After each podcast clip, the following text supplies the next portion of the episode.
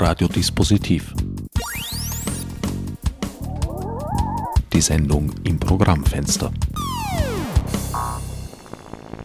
Willkommen bei Radiodispositiv. An den Mikrofonen begrüßen euch diesmal mein Sendungsgast Volkmar Mühleis und der unausweichliche Herbert Gnauer. Volkmar, du bist von deiner Ausbildung her Germanist, Kunstgeschichtler und Philosoph, lebst und arbeitest in Brüssel, unterrichtest Philosophie an einer Kunstschule, wenn ich mich nicht sehr täusche. Ja, genau, an der Kunsthochschule Lücker School of Arts in Brüssel und äh, Gent. Ähm, seit 2004 bereits. Also ich bin 2000 nach Brüssel gegangen, ist jetzt auch 23 Jahre her und seit 2004 also dort an der Kunsthochschule erst in Gent und jetzt auch mit Standort in Brüssel tätig. Warum ich das erwähne, deine Ausbildung, weil alle diese Professionen in deinen Text eingeflossen sind. So scheint es mir jedenfalls. Ah ja, das, das kann sehr gut sein. Also in dem Buch, das Brüsseler Tagebuch, das literarische Interesse ist natürlich äh, vordergründig. Zugleich wird, das ist wie Wahrnehmungszeichnen eigentlich, dass ich durch die Stadt gestreift bin und insofern auch der Kunstaspekt natürlich zur Geltung kommt. Und natürlich äh, schießt das Denken dazwischen hinein. Also insofern äh, kommen alle drei äh, Sparten zur Geltung. Hm. Es ist gewisserweise die Fortführung eines deiner jüngeren Bücher auch, das Tagebuch eines Windreisenden, das in die weite Ferne führt.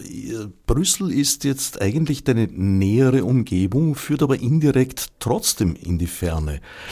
Brüssel ist eine für mich sehr eigenartige Mischung aus weltoffen und abgeschlossen. Ja, ich denke, das ist eigentlich eine äh, schöne Beobachtung das hat sich natürlich so ergeben. Das war im Grunde im Vorhinein nicht geplant als eine Art äh, Doppelung. Ähm, allerdings tatsächlich Tagebuch eines Windreisenden, ausgehend von einer 14-tägigen Schnellweltreise, um mal so zu sagen. Und dann andersrum eben wirklich in die Tiefe und in das Stadtlabyrinth Brüssels eintauchend. Und bezüglich der Offenheit und der Verschlossenheit ist es natürlich wie auch an vielen Orten. Aber das Spezielle dort ist, denke ich, einerseits als Ausländer dort hineinzukommen, ist eigentlich insofern sehr angenehm, weil es nicht ein einheitliches Modell gibt. Das ist also nicht jetzt wie Paris zum Beispiel französisch oder das ist jetzt nicht wie London oder so, so international diese Städte auch sind.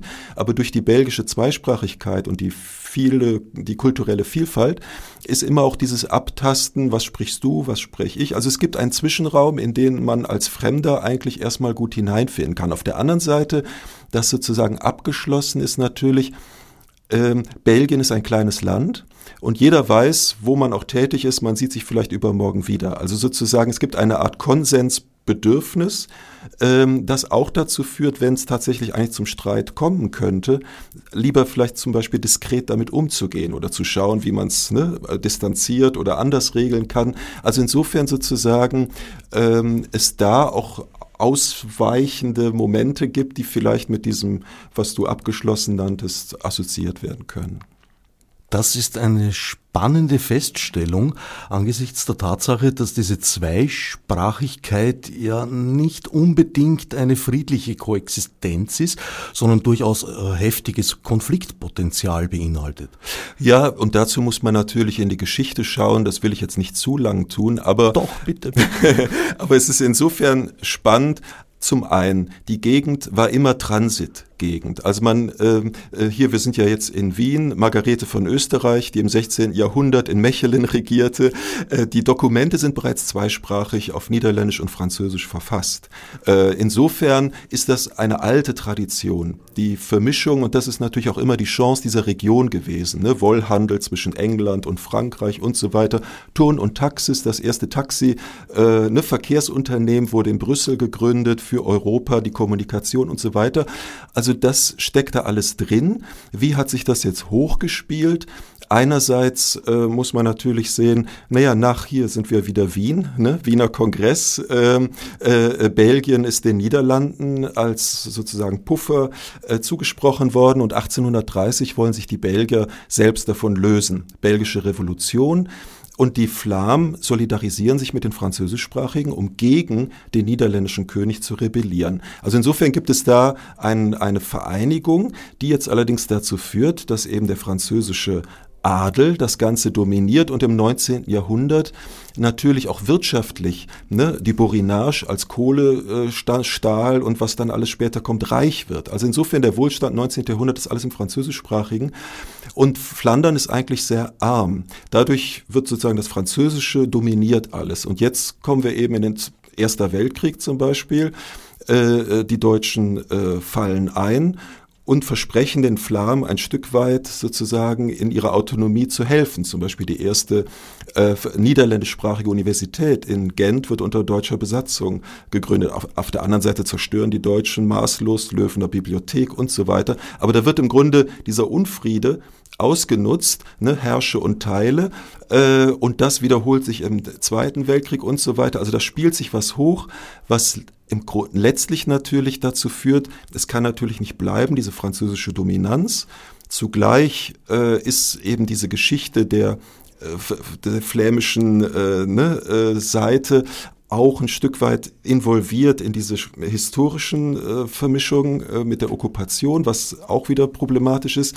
Und insofern kommt man dann eigentlich in den 60er Jahren, was ich sag mal Mai 68 in Paris oder in Berlin war, war in Belgien tatsächlich sozusagen die, äh, der Sprachstreit und dass also in Löwen die Flamen dafür eintraten, dass also die alte Löwener Universität rein niederländischsprachig wird. Insofern wurde eben eine neue Stadt gegründet, Louvain-la-Neuve. Das haben die Französischsprachigen bekommen. Und seitdem sozusagen ist da eine Art Pattsituation entstanden, die, glaube ich, nicht äh, sozusagen zufällig damit einherging, dass 1960 Kongo unabhängig wurde von Belgien. Also insofern die Kolonie fällt weg, die Spannung fällt ins Land, heizt sich gegeneinander auf und ist in dieser Pattstellung eigentlich bis heute sozusagen äh, brisant. Zugleich löst sie sich natürlich nicht, weil Brüssel als gordischer Knoten nicht zu entwirren ist. Das ist also nicht wie äh, Tschechoslowakei, Prag, Bratislava. Äh, ne? Ein Land fällt auseinander und sozusagen in zwei Teile, die sich dann. Äh, Brüssel ist sozusagen der gordische Knoten, äh, im Flämischen gerade noch gelegen. Zu, zunächst äh, allerdings jetzt auch französisch dominiert sind und so weiter. Also insofern ist einerseits dieser Sprachstreit da und andersrum ähm, kann man es, glaube ich, auch ein Stück weit relativieren, weil es eben diese kosmopolitische Geschichte auch immer gab.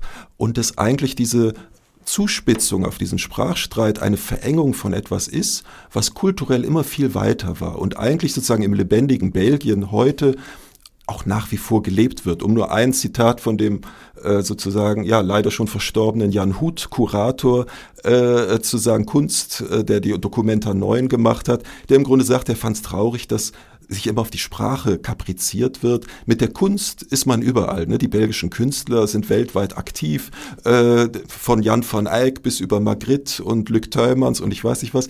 Da gibt's dieses, das Problem stellt sich gar nicht. Also insofern glaube ich, kommt da viel zusammen. Glücklicherweise nicht nur mit der Kunst, sondern auch mit den Spitzen. Gut, das interessiert mich weniger aber auch mit Bier und Schokolade. Und da bin ich doch recht interessiert daran. Belgische Schokolade und belgisches Bier sind einfach vom Feinsten. Nicht Ganz unerwähnt möchte ich lassen, dass jetzt nicht nur die gute Margarete da heftig mitgemischt hat, sondern überhaupt eine ganze Reihe von Habsburgern, vor allem aus dem spanischen Zweig, was äh, meiner Erfahrung nach äh, in Belgien doch eine, wie soll ich sagen, gewisse österreich-skeptische Haltung bis zum heutigen Tage verursacht. Ja, das, das, das kann gut sein. Also ich meine, sozusagen in der Sprache haben, hat sich, naja, man, auf Niederländisch kann man sagen, äh, ne, ich habe jetzt Spaans benaut, ne? also das heißt sozusagen, mir wird, mir wird Spanisch seltsam, würde ich es jetzt mal frei übersetzen, ist es, trifft es nicht ganz, aber da haben die Spanier insofern im Wortschatz negativen Beiklang äh, bewahrt. Ob das jetzt Richtung Österreich so ist, weiß ich gar nicht unbedingt, weil wenn man sich heute auch Tourismus anschaut und so weiter, die Verbindung, ne, Werner Hoffmann, Maison Stoclet in Brüssel zum Beispiel, der Austausch über den Jugendstil, ähm, da ist natürlich auch viel passiert, abgesehen von Konkurrenz und Rivalität und so. Andersrum natürlich, um die schönsten Peter Bröchel zu sehen, muss man nach wie vor nach Wien ins Kunsthistorische Museum in den schönen Saal. Ähm, so nach dem Motto. Also insofern ist da natürlich eine viel, ja, eine spannende Beziehung. Einem dieser Peter Bröchel kleine Nebenbeiklammer begegnet man auch in Rumänien in Sibiu. Und zwar ist das keine Kopie, sondern es ist auch ein Original. Man weiß gar nicht genau, welches älter ist. Es wurden damals erfolgreiche Bilder öfter gemalt, teils vom Maler selber, teils, in diesem Fall weiß man es nicht genau, vom Sohn. Da gab es eine, eine ganz wunderbare Ausstellung im Musée de Beaux-Arts in äh, äh, Brüssel, die Firma Bröchel hieß die. Und da wurden alle bekannten Kopien, die man hatte, vereint. Und das war wirklich äh, wunderbar zu sehen, wie eigentlich sozusagen eine Familienproduktion äh, da war und natürlich auch der Kunstbegriff ein anderer zum Teil. Also insofern Konzeption, Komposition, das Entscheidende, aber von welcher Hand es dann gemacht wurde, war natürlich auch ein Stück Werk Handwerk und Zusammenarbeit. Einer der vielen Gründe, weshalb es empfehlenswert ist, Hermannstadt Sibiu zu besuchen. Klammer geschlossen. Oder Rumänien überhaupt. Hm. Ich habe den Eindruck gewonnen, dass äh, ich habe im Sommer 2000 einen Monat in Brüssel verbracht im Rahmen meiner Tätigkeit für Public NetBase wurde damals eine Ausstellung vorbereitet, World Information Org, die halt, äh, wie soll ich sagen, digitale Technologien im Allgemeinen und im Speziellen Überwachungstechnologien äh, thematisiert hat. In dieser Zeit schon eigentlich, ich war bei einer Vorbesprechung im, im, im Frühjahr schon dort äh, mit unserem Ausstellungsarchitekten Andreas Breito. Und äh, wir hatten ein Gespräch mit, mit einem Partner, von dem wir Turnstiles, so Drehkreuze bekamen und auch Überwachungssoftware biometrisch, damals äh, völlig on the top, hat aber nicht gescheit funktioniert. Und weil das gut gelaufen ist, haben uns unsere belgischen Partner gesagt, ja, das müssen wir jetzt feiern gehen. Wir gehen aufs Atomium. Und das war gleich der zweite Kulturschock. Äh, damals nämlich noch nicht renoviert und in einem Zustand, der in Wien zu Recht äh, ja, ein Begehungsverbot nach sich gezogen hätte. Aber der Punkt war eigentlich, dass wir da halt äh, mit etwas flauen Knien und Magen den Lift hinaufgefahren sind und oben dann angekommen und stehen vor einer Karikatur, wo die einzelnen Länder der Europäischen äh, Union als äh, dargestellt sind und da waren halt die Engländer famous for their cooking und es waren immer so halt die, ja eben, du schaust zurecht so, es waren eher so die, die, die kritischen Eigenschaften äh, erwähnt und bei Österreich war, die Österreicher waren famous for their patience. Gezeichnet ein Mensch mit einem hochroten Gesicht vor einem leeren Schreibtisch. Und da habe ich mir gedacht, naja, in der Kombination mit dem äh, leeren Schreibtisch könnte sich das ausgehen. Sonst gelten wir ja eigentlich immer so als die, die harmlosen, nicht ganz zurecht, würde ich sagen. Äh, aber ja, und so war es dann auch. Also Belgien hatten wir irgendwie so den Status, den in Wien ungefähr Preußen haben. So drillmäßig und äh, ja, ja. Äh, sehr heavy und mhm. äh, ja. ja, man, man vertut sich natürlich manchmal, ne? je nach Konstellation und aus welcher Perspektive man schaut äh, wie sich, äh, wie sich das, das verändert. Äh, ich weiß, meine Tochter war einmal ganz geschockt, als es gab eine Ausstellung auch zu, glaub, Humor und alles. Und da war ein Buch eines englischen äh, Autors, Deutscher Humor. Das Buch war leer. also insofern, das, sie war damals acht oder so, das war ganz empört.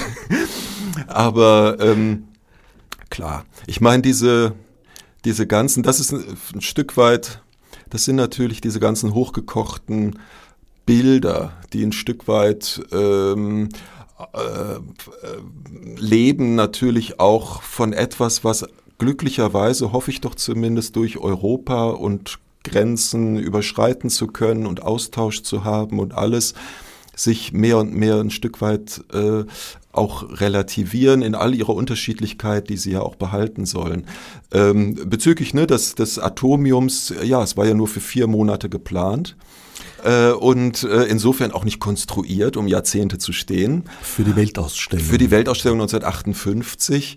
Und es war aber so ein Erfolg und es ist auch tatsächlich, jeder kennt es natürlich von Bildern, aber der Unterschied dort zu stehen ist, dass auf dem Bild ist das einfach ein nettes äh, physikalisches Modell, aber das dann in der Landschaft als Kathedral großes Gebäude in abstrakter, silberner und wenn es auch schmutzig oder heute funkelnd ist und so weiter, aber das ist ein Traum von Zukunft, der surreal in die, in die Landschaft gesetzt wurde mit einer Konsequenz, die sowohl eine Schönheit hat, die funktional ist, die wissenschaftlich ist, die im Grunde äh, Rationalität zwischen Traum und, äh, und auch ein Stück weit äh, Hybris äh, bringt, symbolisiert, also in, in seinem Größen. Ne? Ich meine, die, die Vorstellung äh, Elektrizität, Atomzeitalter ohne Ende und so, heute schauen wir da ja anders äh, äh hin.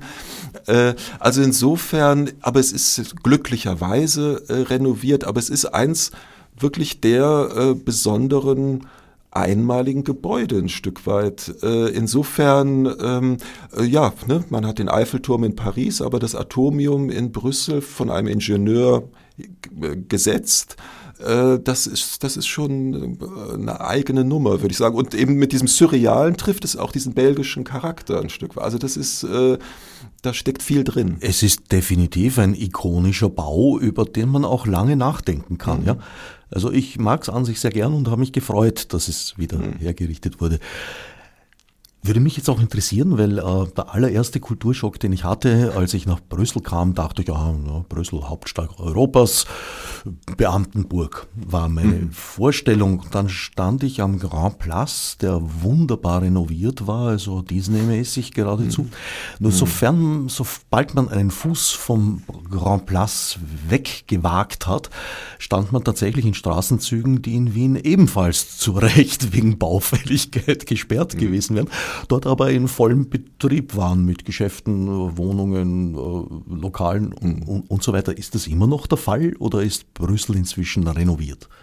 Naja, es ist äh, teils, teils. Ähm, also sozusagen diesen Kottan ermittelt äh, Charme äh, der, der Seitenstraßen und so, das hat's natürlich. Als, als wir nach Brüssel sind, die erste Wohnung, die wir uns angeschaut haben, hatte genau solchen Seitenstraßencharakter und drum und dran haben wir uns, haben wir dann auch nicht genommen. Andersrum, das ist eben, ich glaube, einmal vor Ort da zu sein, merkt man, wie viel man entdecken kann und inwieweit sozusagen die Stadt lebendig bleibt. Also äh, insofern jetzt auch über Jahrzehnte das zu sehen, ähm, es ist nie so, dass, dass irgendetwas völlig aus dem Ruder laufen würde. Es ist aber auch nicht so, dass es sich völlig findet. Also insofern, man hat nicht die Amsterdamer Grachteninnenstadt und man hat auch nicht die, die Bilderbuchpassage und so weiter, Zugleich hat man allerdings, muss man auch sagen, von Saint-Gilles über Ixelles, Etterbeek bis und so weiter, Viertel nach Viertel äh, Jahrhundertwende Architektur, äh, wunderbarste Beispiele ähm, äh, äh, des, des, wie man sozusagen ne, flanieren können mag. Ähm, also insofern das Schöne in Brüssel ist im Grunde, ähm, das ist wiederum diese Kompromissgeschichte. Zum Beispiel von den Straßenzügen her. Die einzige Vorgabe, die man hatte, war sozusagen die Breite der Fassade, aber nicht die Gestaltung. Das heißt also innerhalb der Straße, das ist der Unterschied, ne? ich meine in Paris oder Berlin oder so, man hat diese, ne, wohl einerseits toll, beeindruckt, man geht Straßenzüge weit, eines ein, einheitlich gebauter ne, äh, Straßenzüge. Das gibt's auf die Art in Brüssel wenig oder gar nicht, sondern man hat viel mehr einfach, okay, wie ist das, die, die fünf Meter sind so, die fünf Meter sind so und das, und trotzdem hat sich dadurch eine unglaubliche Finesse im Geschmack äh, zum Teil eben entfaltet.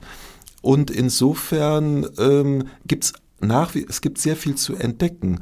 Und äh, natürlich ist der, der Grand Place bilderbuchmäßig renoviert, aber das ist wie, glaube ich, in allen Großstädten, die heute das Historische herausputzen auf eine Art, wie es in der Geschichte nie war. Also wer heute nach Brügge oder Gent fährt, sieht ein altes Brügge und Gent, das hergerichtet ist, wie anderswo auch. Ich meine, äh, das, ob man jetzt in Berlin das wieder aufgebaute Schloss sich anschauen mag. Also ne, insofern äh, sozusagen Historismus äh, en masse. Aber auch das ist in Brüssel nicht flächendeckend. Also insofern ist, kommen wir wieder auf den Punkt, es ist eben keine Einheit.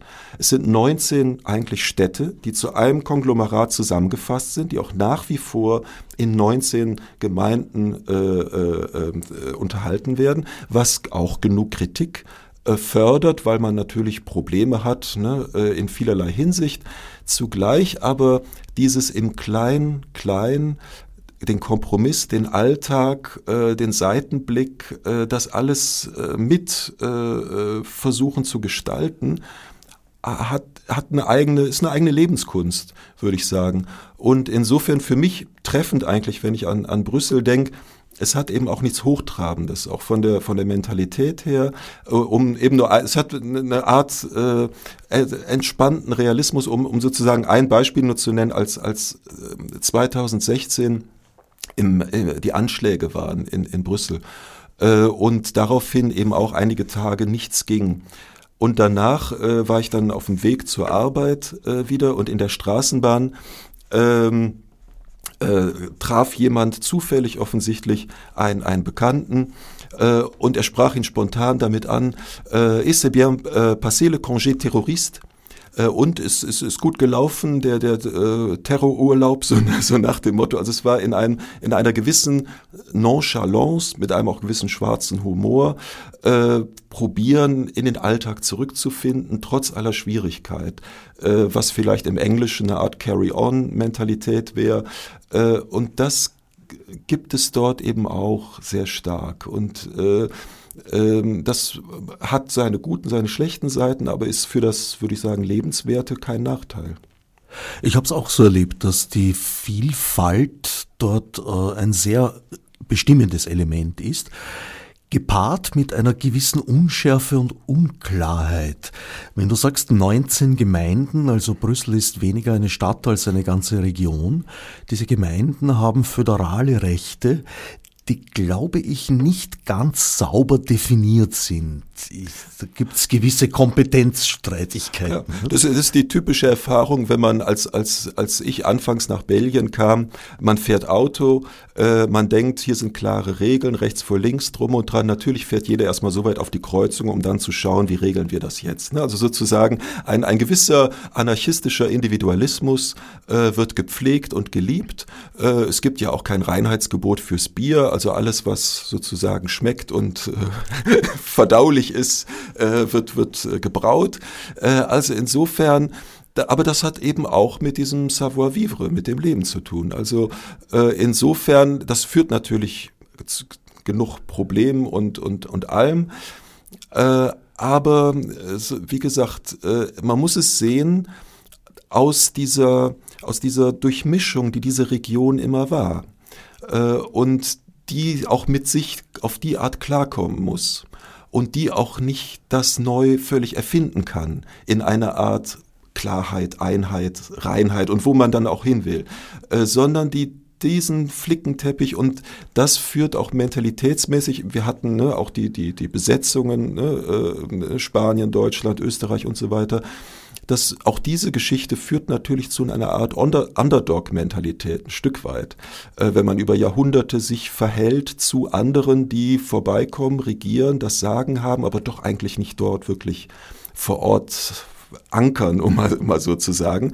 Also insofern äh, dieses seine Seitenwege finden, seine, das ist da eben, glaube ich, ähm, äh, und diese Indirektheit wird im Vornehmen auch mit einer Art, sagen wir mal, Diskretion verbunden. Ne? Also es wird dann eben auch als, als ein Stück weit platt, würde ich sagen, erfahren, wenn man zu direkt äh, etwas den Finger auf die Wunde legt oder so. Ne? Äh, also das, im Grunde ist es ja immer schwer, über Mentalitäten zu sprechen, aber in dem Moment, wo Konflikte auftauchen, spürt man natürlich sehr die, die eigene Mentalität ein Stück weit. Natürlich, ne, ich bin mit 28 oder wie alt ich war nach Belgien gekommen, völlig in Deutschland sozialisiert.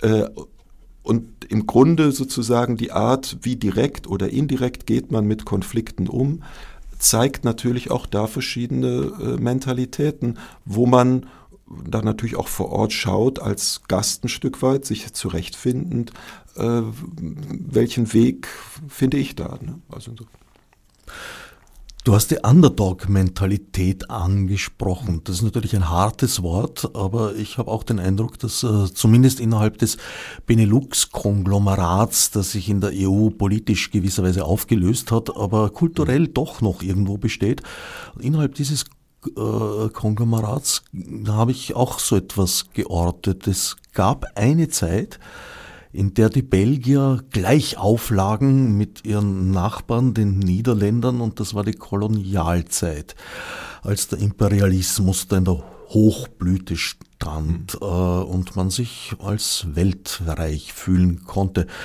Das ist allerdings dann Anfang des 20. Jahrhunderts nach dem Tod von Leopold II. dann stückweise, ja, es gab dann die, eben die Freiheit von Belgisch Kongo, wurde selbstständig und mhm. inzwischen hat sich die Beurteilung dieser Zeit auch sehr gewandelt. Ja, das ist natürlich ähm, insofern ein sehr komplexes Thema, weil hinzu kommt, äh, ich spreche jetzt als Deutscher, der auch Belgier geworden ist. Aber ne, natürlich, wenn ich jetzt darüber spreche, also was ist meine Position äh, in der ganzen Sache? Und dann kann ich in, insofern zur, zur Kolonialgeschichte äh, äh, die beste Quelle äh, in, der, in der Forschung meines Erachtens dazu, ich habe Ihnen auch damals äh, gesprochen, ähm, ein, ein flämischer Anthropologe, Daniel von Groenwege. Und der hat in den 80er, der hat ein Buch geschrieben, ähm, äh, Red Rubber ist es ins Englische übersetzt worden, Rot Rüber, über eben äh, die Gummiherstellung äh, und, und, und Geschichte im Rahmen de, des, des äh, Kolonialhandels. und der hat in den 80er Jahren im Kongo Forschung betrieben zu Sprichwörtern. Und er hat im Grunde gemerkt, wie verankert in der Sprache äh, die ganze Kolonialzeit ist. Und hat an, dann angefangen in den Archiven, die damals zum Teil erst zugänglich wurden in den 80er Jahren. Weil ne, äh, bezüglich sehr königlicher äh, Besitz und so, äh, die Archive, ähm, hat eben dazu äh, geforscht und hat dann im Grunde dazu, denke ich, das Standardwerk geschrieben. Es ist so, dass überhaupt Erst letztes Jahr, denke ich, war es König Philipp sich erstmals entschuldigt hat. Äh, das ist allerdings ohne bisher weitere Verpflichtungen einhergegangen. Kein, niemand spricht von äh, Reparationszahlungen oder anderen äh, Dingen. Die Niederlande auch, Mark Rütte, äh, ne, haben auch im Grunde jetzt erst den ersten Schritt gemacht. Es gab letztes Jahr erst in Amsterdam, meine ich, die erste Ausstellung überhaupt zur Sklaverei-Geschichte äh, im Rijksmuseum. Ähm, und äh, insofern ähm, ist das ist äh, ist da viel äh, noch zu tun und äh, man muss eben sehen, dass ich hatte gerade gesagt 1960 wurde der Kongo unabhängig. Äh, man hat sich im Grunde auf sich konzentriert. Dieser Sprachstreit wird nach wie vor oder dieser zwischen den Gemeinschaften hochgekocht und natürlich ist ein indirekter Effekt, dass man auf die Art, wenn man sich so um sich selbst dreht, auch nicht gemeinsam zurückschauen muss, was man eigentlich da gemeinsam verbrochen hat. Also insofern, aber das auch äh, kommt mehr und mehr auf, äh, die Frage der Denkmäler in der Stadt äh, und so weiter. Es gibt auch starke ne, dekolonialistische Bewegungen. Also da ist viel im Kommen, was, denke ich, auch in den, in den nächsten Jahrzehnten zu einem Wandel führen wird. In meiner anekdotischen Erfahrung, also der eine Monat war schon auch eine Lehrzeit, eine sehr spannende. Ich habe die Zeit in, in Brüssel durchaus auch, auch genossen. Ich war vor allem aufgrund des Wetters dann doch nicht ganz unglücklich, wieder weg zu dürfen, weil Brüssel ist die südlichste Hauptstadt Europas ohne Sonne. Wir kamen in einer Heißwetterperiode an, nach zwei Tagen begann der Regen, nach weiteren drei Tagen habe ich gefragt, wann er denn wieder aufhört. Wir hatten, ja, ich glaube Ende Juni oder sowas wurde mir gesagt, ähm, na gar nicht, das war jetzt das Sommer und so hat sich's dann auch angefühlt.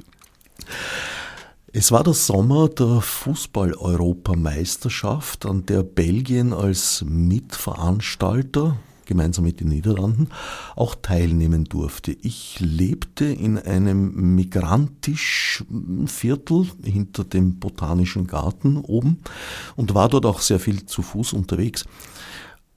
Am Abend, an dem die belgische Mannschaft aus dem Bewerb flog, wurde in meinem Quartier gefeiert, als hätten diese Leute gewonnen mit allem Pipapo den Rest der Nacht, mit Feuerwerk und allem drum und dran. Da habe ich zum ersten Mal wahrgenommen, dass da ein tiefer Spalt ist. Und habe wenig später auch festgestellt, äh, worin der wurzelt, und zwar darin, dass ja, äh, die Flamen und Wallonen sagten, wir haben unseren Flamen-Wallonen Konflikt und ihr Afrikaner seid Gusch auf gut wienerisch ausgedrückt. Das heißt, das kam damals im belgischen Denken eigentlich äh, ja als Bedrohung vielleicht vor, aber, aber, aber nicht mehr. Hat sich daran etwas geändert seit den Anschlägen? Ja, ähm, naja, es ist natürlich ähm, ähm, einerseits erzählte ich, dass es sozusagen für einen äh, Fremden in Brüssel durch diese Vielschichtigkeit Möglichkeiten gibt. Andersrum ist natürlich der Hintergrund, wie privilegiert oder nicht man dort hineinkommt. Und da ist natürlich ein großer Unterschied, ob ich jetzt da aus Deutschland komme oder ob jemand anders äh, aus, aus einem anderen Land, äh, das, das äh, ne, außerhalb Europas liegt. Ähm, und sicher natürlich die ganze Migrationsgeschichte ist auch nicht dadurch gefördert, dass sich eben im Rahmen des äh, äh, kommunitären Streits die Belgier selbst nicht einig sind, unbedingt, was es jetzt heißt, äh, in Belgien zu sein. Also insofern äh, da natürlich auch die Frage, wo kann man überhaupt ankommen, nicht dadurch erleichtert wird, dass die, die vor Ort sind, diese Frage ständig zerreiben. Äh, also insofern äh, kommt das auch hinzu als Problem.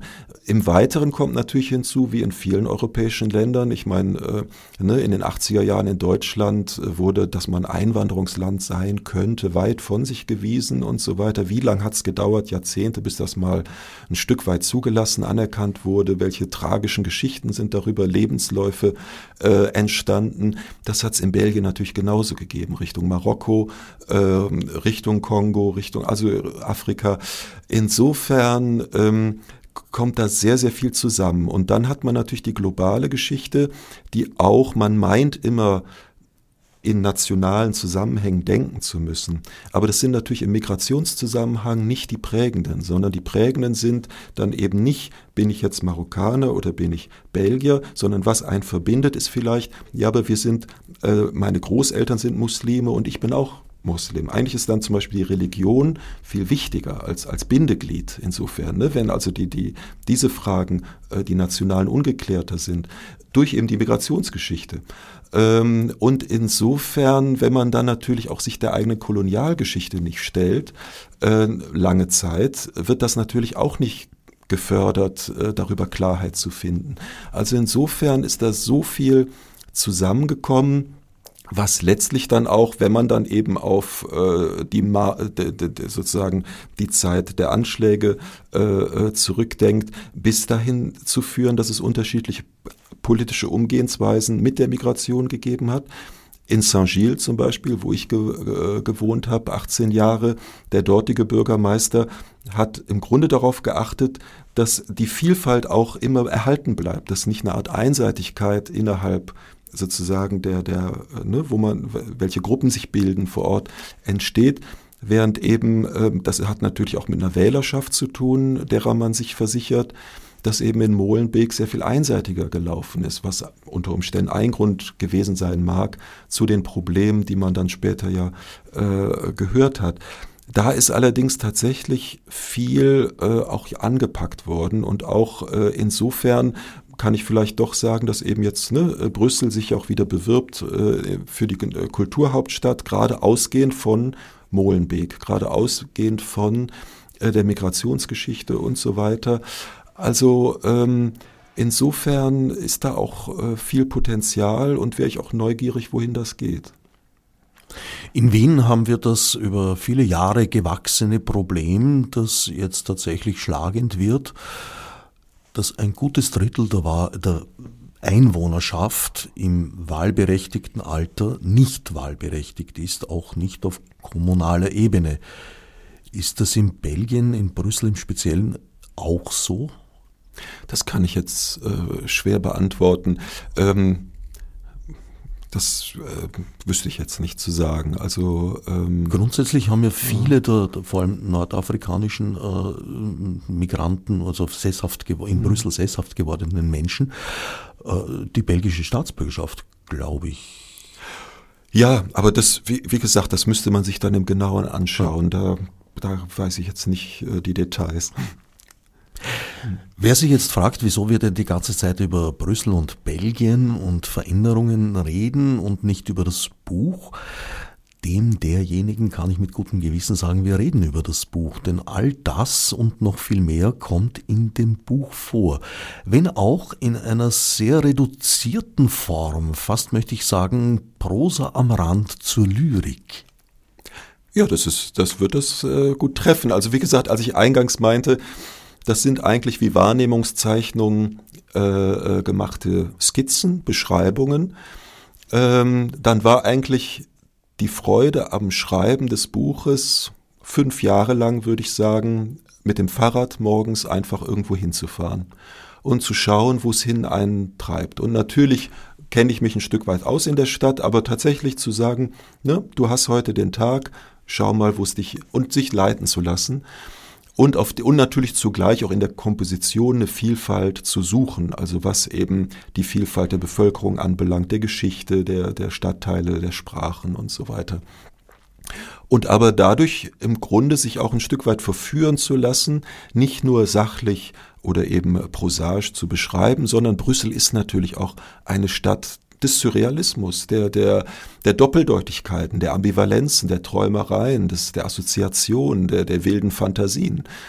Und insofern das natürlich alles mitzunehmen äh, und auch äh, einerseits konkrete Situationen auf sich einwirken zu lassen und zugleich äh, auch weiterzuspinnen.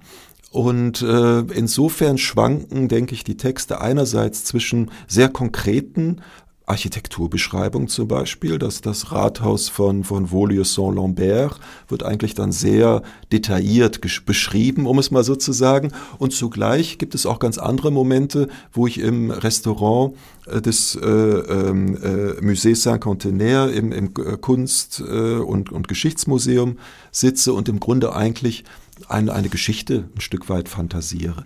Also insofern ähm, äh, kommen all diese Aspekte ähm, äh, zu Wort. Und es sind natürlich, weil es Fragmente sind, weil es Momentaufnahmen sind, weil es Alltagssituationen äh, sind, eben dieses Kommen und Gehen, was im besten Fall kurz so eine lyrische Verdichtung hat. Wie in der Malerei und teilweise auch in der Bildhauerei durchaus immer wieder üblich, ist der Autor fallweise selbst dargestellt. Also die Figur des Beobachters mit dem Notizblock in der Hand kommt immer wieder vor. Es kommen auch Irritationen vor, sowohl des Beobachters aufgrund der beobachteten Szenerie, als auch Teilnehmenden an der Szenerie, die ähm, feststellen, dass sie beobachtet werden. Ja, ja, da gibt's ähm, also einerseits es ist ja eben Tagebuch genannt, aber sozusagen dieses Tagebuch ist kein chronologisches, es kommt nicht darauf an, an welchem Tag genau was stattgefunden hat.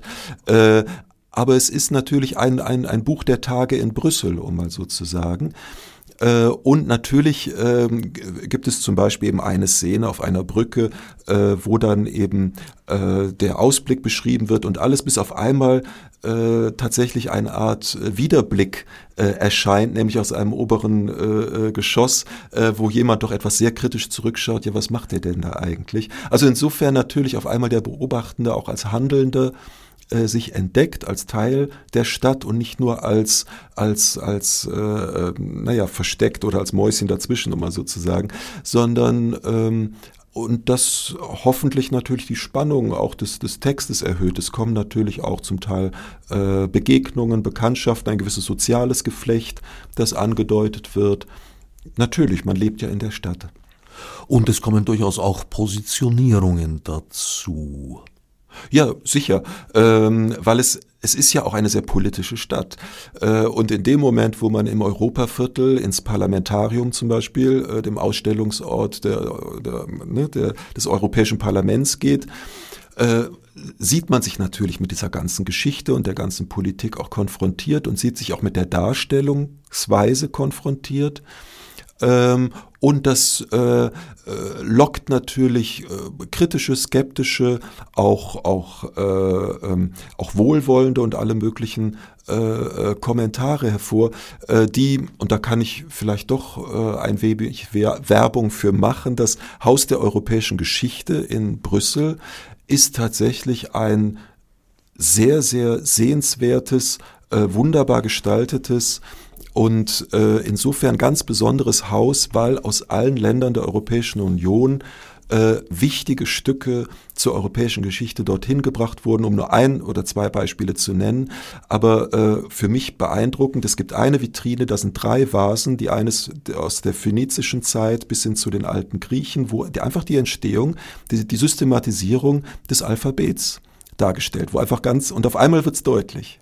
Und dann ist es sich, also das ist vor Augen zu haben und zugleich äh, läuft man fünf, sechs Säle weiter und bekommt die Pistole, mit der äh, ne, Franz Ferdinand erschossen wurde. Also sozusagen die, die, die ganz zentrale Momente der europäischen Geschichte sind in diesem Haus vereint und anschaulich und sehr äh, komplex dargestellt. Also das ist, es gibt auch wirklich da sehr positive Beispiele.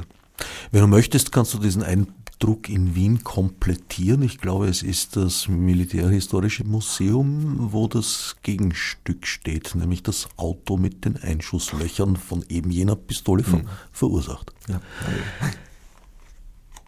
Die Texte machen sehr oft den Eindruck, als wären sie tatsächlich vor Ort verfasst. Ist das so oder ist das eine Illusion, die im Lesenden entsteht?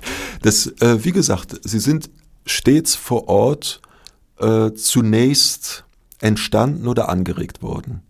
Äh, natürlich äh, äh, geht man ins Atelier und, und arbeitet hier und da nach. Also insofern äh, ist natürlich äh, der Feinschliff äh, zu Hause am Computer entstanden und gibt es natürlich auch einige Gestalten, die ich gern auch in dem Buch haben wollte, die natürlich auch aus anderen Erfahrungen ähm, hineingeflossen sind. Also insofern äh, vermischen sich konkrete Vorortkenntnisse äh, mit zum Teil natürlich auch äh, fiktiven äh, Querbezügen.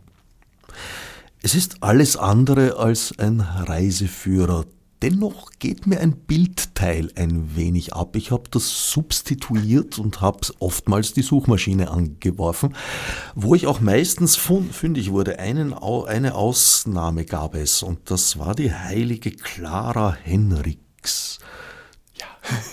das ist in Ückel, äh, äh, in, der, in der dortigen Kirche. Ne? Äh, das ist also nicht auf Google, man findet das nicht. Naja, man findet es schon, aber erst in dritter Reihe und stark mit äh, Einträgen über Clara von Assisi ich, ja, ja. überlagert. Ja, ja. Nein, aber das ist tatsächlich, äh, naja, das ist in Ückel in der Kirche, die Glasfenster sind aus den 30er Jahren. Ähm, das sind das ist schon beeindruckende, äh, ist eine beeindruckende Serie. Ähm, ähm, ja, da könnte ich sonst, wie gesagt, äh, äh, da müsste man vielleicht in den Text schauen. Aber bezüglich der, der Bilder, das habe ich doch bewusst so gehalten, keine Fotografien äh, hineinzunehmen, um einfach die, die, Fantasie spielen zu lassen, weil eben natürlich die Wahrnehmung äh, angeregt werden soll, aber immer eben auch der Wechsel ins, ins Imaginäre mitspielt. Und so ist das ja auch im Erleben der Stadt. Also das finde ich, war mir auch wichtig, dass man ja auch nicht nur äh, sozusagen mit offenen Augen durch die Stadt läuft, sondern auch mit Erinnerungen, mit Eindrücken, die stärker oder schwächer sind. Also das ganze mentale Erleben spielt ja eine große Rolle. Und ich finde es eigentlich wunderbar, dass Literatur das kann, also das zu kommunizieren. Äh, und äh, so hervorragend Bilder dann auch sein mögen, aber es ist direkt wieder eine andere Geschichte, würde ich sagen.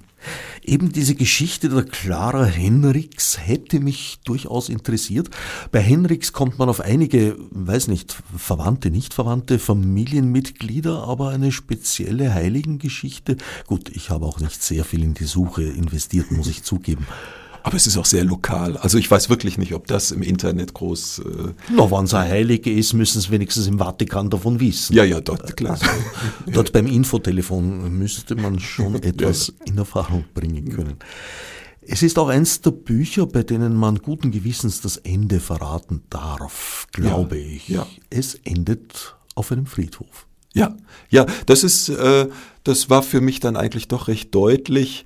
Das ist am Rande von Brüssel in Boisfort an einem Friedhof und der Friedhof, auf, auf dem Friedhof liegt Rick Wouters.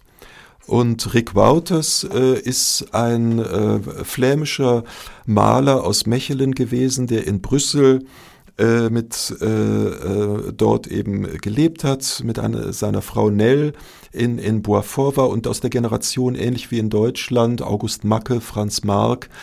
äh, Rick Wouters war Fauvist, würde ich sagen, äh, und ein ganz wunder, also er hat wunderbare Gemälde gemacht. Jetzt im frisch renovierten Kunstmuseum in Antwerpen im obersten Stockwerk sind äh, Dutzende seiner Gemälde äh, zu sehen.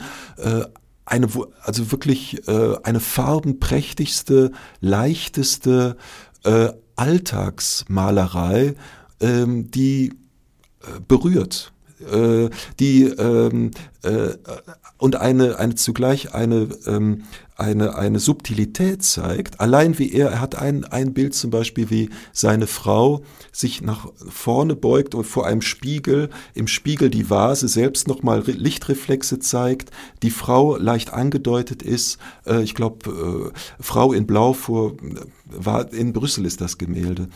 Äh, und das ist also mit wenigsten Strichen und zugleich äh, so wunderbar äh, gemacht. Und der ist dort begraben. Ähm, äh, an den Folgen einer Verletzung aus dem Ersten Weltkrieg gestorben. Insofern auch diese Generation, ähm, äh, wie zum Beispiel August Macke und so weiter. Ähm, und es ist eben ein Wintertag am Rande Brüssels. Äh, es ist auch ein Stück weit Abschied, aber das letzte Wort ist Krieg. Und das Buch beginnt mit sozusagen der Erfahrung nach den Anschlägen der Soldaten in der Stadt, äh, auch im Hinblick auf das Stichwort besetzte Stadt, einem, einem Gedichtband von Paul von Ostalien, auch äh, im Rahmen nach dem Ersten Weltkrieg. Und insofern äh, ist es diese, äh, es gibt auch einen Teil, äh, in, in dem Buch, wo sozusagen drei Szenen beschrieben werden von Soldaten in der Stadt mit fast eigentlich den gleichen Worten, aber dann merkt man, dass eigentlich unterschiedliche historische Bezüge geschaffen werden. Es geht einmal um eigentlich deutsche Besatzung in Brüssel. Es geht einmal um Befreier von der Besatzung. Es geht einmal um heutige Soldaten, die wie gesagt im Hinblick auf der, der terroristischen Attacke hin dort auf einmal Patrouille liefen und so weiter. Also diese Durchmischung von Geschichte zugleich dieser Figuren äh, der Soldaten, zugleich eben auch der Kriegsbezug und so weiter. Also das ist ein Stück weit die äh, prekäre Klammer, würde ich sagen, die auch äh, das Buch ein Stück weit zeitlich einordnet vielleicht. Vielleicht ein guter Moment, an dem du uns ein eine Kostprobe aus dem Buch vorlesen könntest. Gern. Ähm, ja, dann kann ich äh, spontan, jetzt ist natürlich verlockend. Wir haben über so Verschiedenes äh, gesprochen. Jetzt überlege ich gerade, ob ich dazu etwas wo habe ich? Ah ja, hier. Wir sind im Studio und insofern äh, vielleicht, es gibt eine Szene, äh, die im Hinblick auf das WDR-Studio in Brüssel äh, entstanden ist. WDR-Studio Rue Jacques de Lalangue. Die letzten Minuten vor der Schaltung schaue ich aus dem Fenster auf die dicht befahrene Rue de la Loi, den kleinen Ausblick, der einem noch vergönnt ist, zwischen der stets engeren Bebauung im Europaviertel. Eine Brücke und ein kleiner Park mit Spielplatz liegen dort, hinter einem massiven Zaun auf Auspuffhöhe.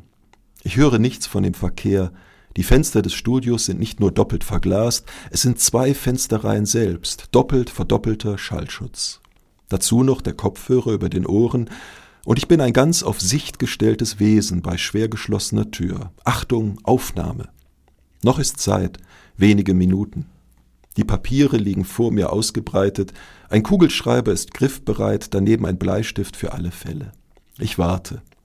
Die roten Punkte auf der Leuchtdiodenuhr schreiten voran, vermehren sich im Kreis, gleich blendet die neue Zahl auf, es ist kurz vor elf. In diesem schalldichten, aseptischen Raum stieß am 22. März 2016 eine Detonation, genau unter dem Gebäude im U-Bahn-Schacht, Malbeek. Es war kurz nach neun, als die Bombe explodierte, im zweiten Waggon der Metro. Der Techniker war bereits im Studio gewesen, hörte den Schlag. Und die Kollegen? Die meisten kamen um die Zeit, gegen neun, manchmal früher, manchmal später. Niemanden hat es getroffen. Von den Korrespondenten, Technikern, den Sekretärinnen, Sicherheitswärtern, niemand hatte gerade diese Bahn genommen. Totenstille, ein Augenblick. Dann die Sirenen, die Straße wurde gesperrt, panische Menschen, Feuerwehr, Krankenwagen, Polizei. Bleiben sie alle in ihren Gebäuden. Gespenstische Straßen. Der Handyempfang brach zusammen. Wir saßen vor dem Computer und verfolgten die Nachrichten. Heute, ein halbes Jahr später, schiebt eine Frau ihren Kinderwagen entlang der Autoreihen auf dem Weg zum Spielplatz und Fahrradkuriere schlängeln sich durch die Massen. Der Techniker winkt mir zu, ich bekomme das Zeichen über Funk und auf dem Tisch brennt die rote Lampe. Den ganzen Tag war damals von hier aus gesendet worden, live aus Brüssel. Am anderen Ende höre ich ein zaghaftes Räuspern. Auf meinem Blatt steht die erste Frage. Volkmar Mühleis, Brüsseler Tagebuch. Ja, ich denke, das ist äh, eine ganz gute Wahl, wo, wobei die Texte schon sehr unterschiedlich sind. Es gibt welche, die sehr auf die Lokalität eingehen und ja, wie du schon gesagt hast, Architekturbeschreibungen zum Beispiel umfassen auch nie nur. Und es gibt auch welche, die gänzlich von Orten losgelöst sind. Da denke ich zum Beispiel an den Wachdienst der Krähen.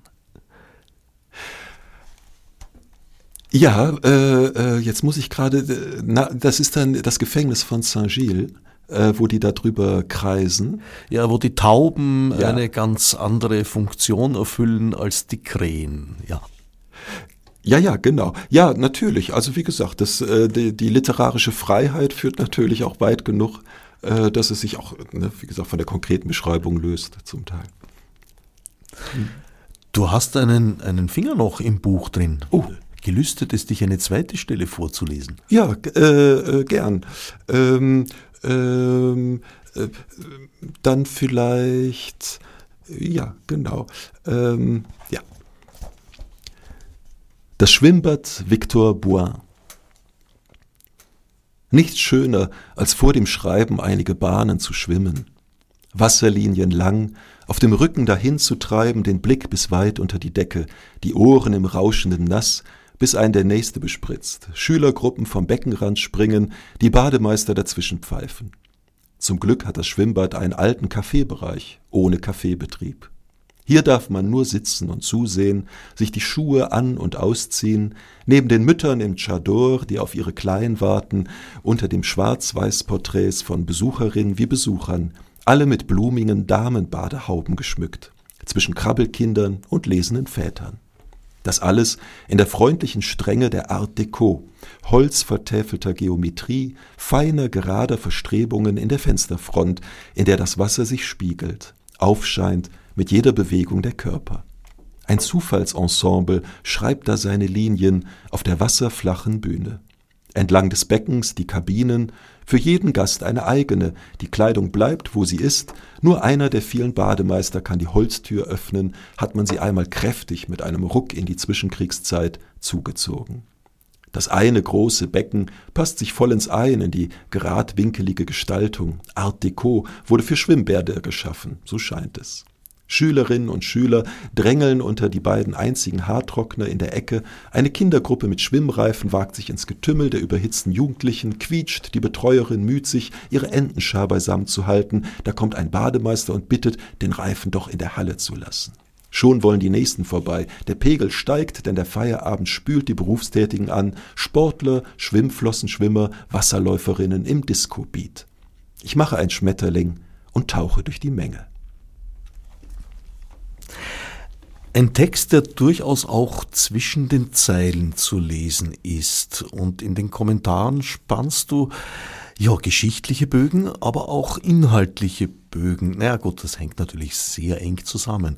Und porträtierst auch eine Gesellschaft, die stark unter Spannung steht ja. wie wir vorher geschildert mhm. haben. Das war für mich 2000 auch insofern wahrnehmbar, als eben ha, Europameisterschaft Fußball und noch Traumatisierungen von den Vorkommnissen äh, der Hooligans im Fußballstadion ja. wen, wenige Jahre zuvor. Es war eine Atmosphäre, in der sehr viele Polizeisirenen hörbar waren, die mir auch einen Tick schriller vorkamen, als ich das von mhm. Wien gewohnt bin. Es standen damals bereits, das war in Wien damals noch nicht so, vor allen Nachtlokalen selbstverständlich ziemlich martialische Türsteher. Man sah auch das eine oder andere Maschinengewehr bei Wache Stehenden. Das war damals in Österreich noch nicht der Fall. Also Nachtlokal-Türsteher, ja, man konnte schon äh, Schwierigkeiten mit ihm bekommen, aber an sich waren sie eher gemütlicher von vornherein ein, eingestellt. Eine ausgesprochen interessante Gesellschaft, die ja eine Entwicklung auch erlebt hat in diesen letzten 23 Jahren, wie du gerade geschildert hast. Ja, und, und diese besonderen Spannungen, wie gesagt, äh, ne, sozusagen dieses, dieses äh, Schreckensbild, was zum Teil von Belgien im Ausland so ein bisschen manchmal gezeichnet wurde, ähm, äh, ist sicher äh, ne, zu relativieren. Äh, und auf der anderen Seite gibt es eben andere Bögen, äh, zum Teil, ne, Brüssel ist als Stadt ja nicht größer als Köln im Vergleichbar oder eine andere Millionenstadt. Aber das, was sich dort eben findet, trifft äh, ne, von Afrika-Bezug, Europa, NATO und so weiter. Da ist so viel vor Ort, abgesehen noch von dem Eigenation, dass eben tatsächlich ne, äh, da sehr viel zusammenkommt. Das Stichwort der Kalaschnikow, ähm, ne, das äh, gibt es natürlich, das ist leider so. Volkmar Mühleis, Brüsseler Tagebuch, eine Leseempfehlung meinerseits. Ein Buch, das sehr zum Nachdenken anregt und aber auch zum Reisen. Brüssel ist immer eine Reise wert. Ich danke Volkmar Mühleis für den Besuch im Studio. Vielen Dank. Odsnev Marburg Nesi. Fichtes Obsidruitar.